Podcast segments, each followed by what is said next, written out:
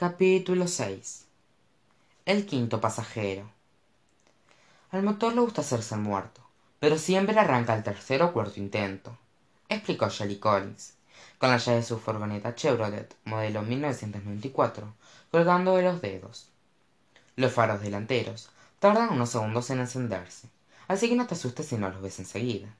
Los limpiaparabrisas están rotos. Si los atrapa una tormenta detén el auto y espera que pare de llover además el indicador del nivel de gasolina funciona solo cuando quiere.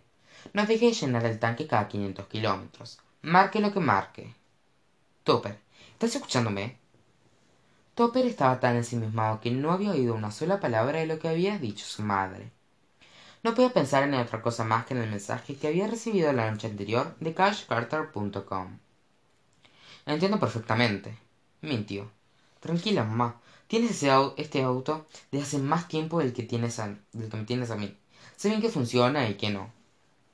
Topper extendió la mano para tomar las llaves pero Shelly les apretó como quien tienta a un gatito. Seguro que estás bien para conducir te veo cansado. Topper no estaba cansado estaba agotado.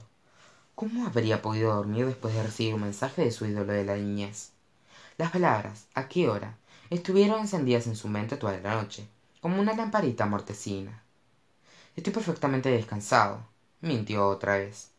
Solo estoy ansioso por ponerme en marcha. Qué hora es topper echó un vistazo a todos los relojes de la casa pero marcaban horas diferentes. Shelly miró su reloj pulsera. Son las diez menos cinco dijo. A qué hora vienen joe sam y mo deberían llegar en cualquier momento respondió él. De hecho voy a esperar afuera así podremos salir apenas lleguen me das las llaves ahora Shelly levantó las llaves por encima de la cabeza con lo cual obligó a su hijo a darle un abrazo antes de entregárselas. Por favor cuando se compruebe si vuelve aquí sano y salvo. Te lo prometo. Gracias no por prestarnos tu auto. Topper tomó su maleta y se dirigió a la puerta. En el trayecto se cruzó con billy. Hasta luego amigo le dijo topper. Pórtate bien mientras no estoy de acuerdo nada de fiestas locas sin mí por fin voy a poder ver otra cosa además de with respondió billy con la mayor claridad que pudo. Es todo tuyo hermanito dijo topper. Pero no te atiborres de alienígenas ancestrales. Y cuida a mamá mientras estoy fuera. Topper saludó a billy chocando el puño con la mano buena de su hermanito. Y luego salió con prisa. Cargó su maleta en la cajuela de la furgoneta. Y empezó a pasearse con impaciencia por la entrada de la cochera escudriñando el vecindario con la intensidad de un agente del FBI que busca a un fugitivo. Tranquilízate topper pensó en voz alta. No era él de verdad. Habrá sido algún programador web que quiso hacerte una broma. Probablemente se estarán riendo de ti en este momento. De pronto una minivan negra dobló la esquina y tomó la calle de su casa. Topper nunca había visto ese vehículo en el vecindario y se le aceleró el corazón aunque y si nunca hizo un viaje como este por carretera. Y si siempre quiso hacer uno y, estaba esperando que alguien lo invitara. Dios mío y si viene en ese auto la minivan se acercaba más y más y el corazón de topper latía más y más rápido. Con alivio y decepción la vio tomar otra calle antes de pasar por su casa. Dios qué crédulo soy. Topper rió. No puedo creer que me quede despierto toda la noche pensando así. Con quién hablas pero entonaba justo detrás de él. Y topper se sobresaltó al punto de dar un brinco. Se volvió rápidamente. Y vio a joey y a sam con su equipaje en la mano. Dios mío qué silenciosos son exclamó. Buenos días para ti también. Sam rió. Estás hablando solo qué claro que no. Solo estaba repasando nuestro itinerario. No esperaba que llegaran tan temprano. Fuiste tú quien insistió en que llegáramos a las diez en punto le recordó sam eso querrá, eso querrá decir a las diez y cuarto para Mo, pero Joey y yo somos puntuales. Lo sé, es que no esperaba que aparecieran así, como de la nada. Amigo, ¿qué hizo estas últimamente? observó Joey. Espero que no estés tomando Adderall otra vez. Por favor, aprendí la lección durante la semana de los finales, respondió Topper, y cambió de tema. Bueno, feliz primer día de viaje. ¿Los ayudó con el equipaje? Tomó las maletas de sus amigos y las cargó en la furgoneta, junto con la suya. Joey y Sam se miraron mientras Topper cargaba el equipaje. Había algo raro en él. topper te sientes bien pareces un poco estresado le preguntó sam. No eso es que anoche no dormí mucho respondió topper. Otra vez te quedaste mirando enfermeras traviesas preguntó joey. No no fue eso dijo topper. Y esto te lo conté como y eso te lo conté como confidencia. Entonces qué fue acaso te tuvo otra mala noche preguntó sam. Por un segundo. Topper pensó en ocultarles la verdad para no pasar vergüenza pero decidió que a todos les causaría mucha gracia. Anoche antes de acostarme entré al sitio web de cash carter y le escribí una carta explicó topper. Una carta repitió sam empezando ya a divertirse. Qué clase de carta le profesaste amor eterno no sólo le di las gracias por habernos entretenido durante todos estos años dijo topper además le mencioné que íbamos a hacer un viaje y le invité a venir con nosotros ¿Dijiste qué? exclamó Joey, con una carcajada. Amigo, espero que no hayas incluido nuestros nombres. Es lo más cursi. Fue solo una broma. El caso, volviendo al tema, es que tuve respuesta. ¿El sitio web? preguntó Sam. ¿Qué decía? Déjame adivinar, dijo Joey. Querido amigo, muchas gracias por este mensaje. Bla, bla, bla. Estoy demasiado ocupado para responderle a todo el mundo. Bla, bla, bla. With kids, los miércoles a las ocho de la noche. ¿Algo así? No, decía, ¿a qué hora? respondió Topper. Entonces le envié mi dirección y la hora que pensábamos salir, pero después de eso no tuve más respuesta. No pude dormir en toda la noche, pensando en si Cash Carter planeaba presentarse o no aquí esta mañana. Buscó los mensajes en su teléfono para que los vieran ellos mismos. Joey y Sam se miraron, mirando a Topper, y lanzaron una carcajada. Rieron tanto que se les llenaron los ojos de lágrimas. Su risa era contagiosa, y Topper emitió una risita por su propia estupidez. Qué tonto, ¿no? Caray, no puedo parar de reírme, soltó Joey. Allí en el sitio web te estaba tomando el pelo, y tú le creíste. E igual que aquella vez, cuando estábamos en, el segundo año, recordó Sam. ¿Recuerdan cuando Mo pensaba que estaba hablando por Facebook con el verdadero Toby Ramos? Y resultó ser un viejo horrible que le gustaban las asiáticas. Vamos, no fue tan así, se defendió Topper. Al menos a mí la respuesta me llegó de una fuente confiable. Todavía no puedo creer que hayas pensado que había siquiera una posibilidad de que Cash Carter se apareciera en Downers Grove. Joey rió. ¿Te imaginas una celebridad cruzando el país en una furgoneta vieja? No deberías habernoslo contado. Ahora no te lo dejaremos olvidar jamás. De pronto, el sonido de una frenada los tomó por sorpresa.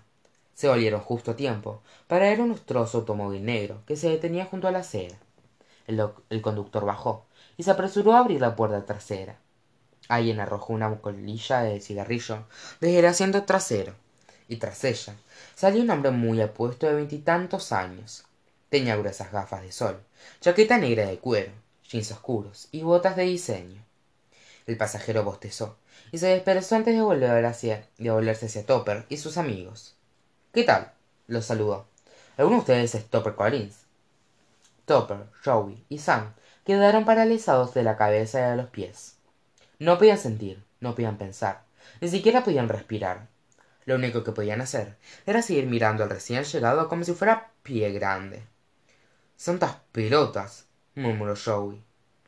Eres Cash Carter. Cash miró al trío paralizado por encima de sus gafas.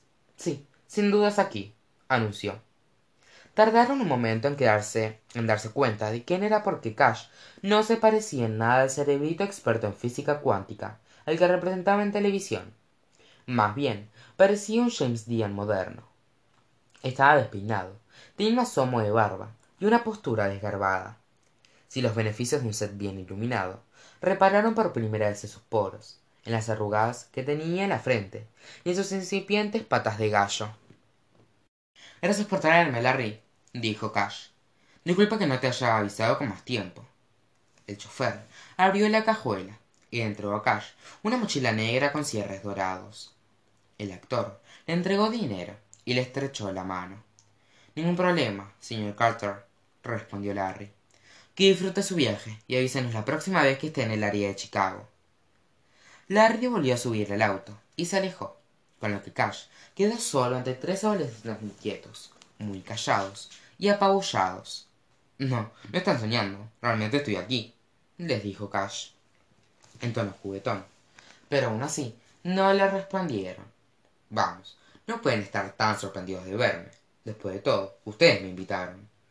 Sí lo invitamos digo. Yo lo lo lo invité. Tartamudeó topper. Soy topper collins es un inmenso placer conocerlo señor carter. Topper se adelantó y estrechó la mano de cash con tanta fuerza que casi se la quebró. Tienes mucha fuerza en las manos observó cash. Mierda lo siento exclamó topper. Discúlpenos pero estamos un poco asustados. Tenía la esperanza de que viniera pero no pensé que lo haría.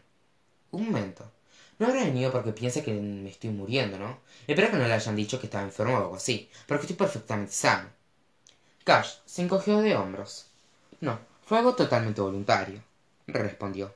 Que acostumbrar a salir de viaje con extraños pero pensé y por qué mierda no solo se una vez a menos que uno no a menos que uno sea budista. Entonces volé un par de veces aparentemente. Es algo que leí en el avión reencarnación lo llaman. Estos son los amigos de los que hablaba en tu carta joey y sam se adelantaron turbados para saludarlo. Hola señor dijo sam y se inclinó como si estuviera ante un miembro de la realeza. Me llamo sam. Quisiera decirle que es un honor y un privilegio estar en su presencia un honor y un privilegio soy joey joey davis se presentó. Sin saber muy bien qué hacer con las manos. Gran admirador amigo. Gran admirador eso va a cambiar cuando me conozcan mejor dijo cash y guiñó un ojo. Ya estamos todos. Será una aventura de cuatro amigos. Aún no llega nuestra amiga mo respondió topper. Está un poco demorada pero siempre llega tarde. No es que se llame la persona ni nada. No quise decir eso. Se va a volver loca cuando lo vea. Disculpen que yo también llegué un poco tarde dijo cash. Estaba en santa clara para la convención de whiskies y tomé el primer vuelo que conseguí a chicago. Me alegro de que haya conseguido el pasaje comentó topper. En qué aerolínea no yo no viajo por aerolíneas respondió cash. Tomo aviones privados es costoso pero no tengo que quitarme los zapatos en público entiende la idea hizo que sam chillara con entusiasmo como si cash hubiera dicho que había venido volando montando un dragón. Esta es nuestra carroza preguntó cash señalando el auto con la cabeza. Se acercó a la camioneta y caminó alrededor de ella como quien inspecciona un auto en venta. Sí lo siento se disculpó topper con una risita nerviosa. Realmente no es lo que estás acostumbrado. Lo que tiene los costados es madera de verdad preguntó cash. Caray vi esta clase de autos en las películas de john hughes pero no pensé que todavía existieran esto es una aventura. Sin ninguna duda acotó joey alegremente. Oyeron ruedas que se acercaban por la acera. Un momento después apareció mo arrastrando su enorme maleta rosa y cargando una gran caja de cartón también rosa hola la saludó topper. No sé lo que tenemos para contar disculpen la demora pero no van a creer lo que me pasó esta mañana dijo mo. Estaba a mitad del camino cuando me di cuenta de que no había empacado mi traje de baño de modo que tuve que dar la vuelta y volver a casa. Entré a mi cuarto y que pichis había hecho una caca enorme en medio de mi cama así que tuve que limpiarla y poner mi cubrecama en la lavadora. Después mientras volvía me di cuenta de que me moría de hambre y pensé que como ya llegaba tarde podía parar en la tienda de la esquina a comprar unas donas para que comiéramos. Por qué nos me miran como si tuviera una herpes en la boca sus amigos no podían creer que todavía no hubiera reparado en cash. Lo señalaron con la cabeza y cuando mo puso por fin los ojos en el actor tardó apenas un segundo en darse cuenta. Dejó caer la caja de donas y lanzó un grito tan fuerte que hasta los perros de la india lo habrán oído. Tú debes ser mo dijo cash